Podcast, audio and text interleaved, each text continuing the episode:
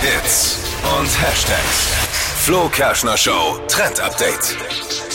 Der Hashtag Anything but a Cup Party trendet gerade im Netz und zack, ich bin auf die erste eingeladen, nämlich heute Abend schon. Und das ist so lustig. Anything but a Cup Party bedeutet, man muss einen Behälter mitbringen, der kein Glas ist. Aber in dem man eben seine Getränke reinmachen kann. Zum Beispiel eine Gießkanne, ein Kinderklo wird da im Netz oft verwendet, Blumentöpfe kann man hernehmen. Manche Leute nehmen auch Schuhe und kleiden die so aus mit Plastik von innen, dass man halt dann da raustrinken kann. Und dann bringt eben jeder sowas auf die Party mit und hat seinen eigenen Becher, der kein Becher ist. Ich habe eine Frage dazu. Ja.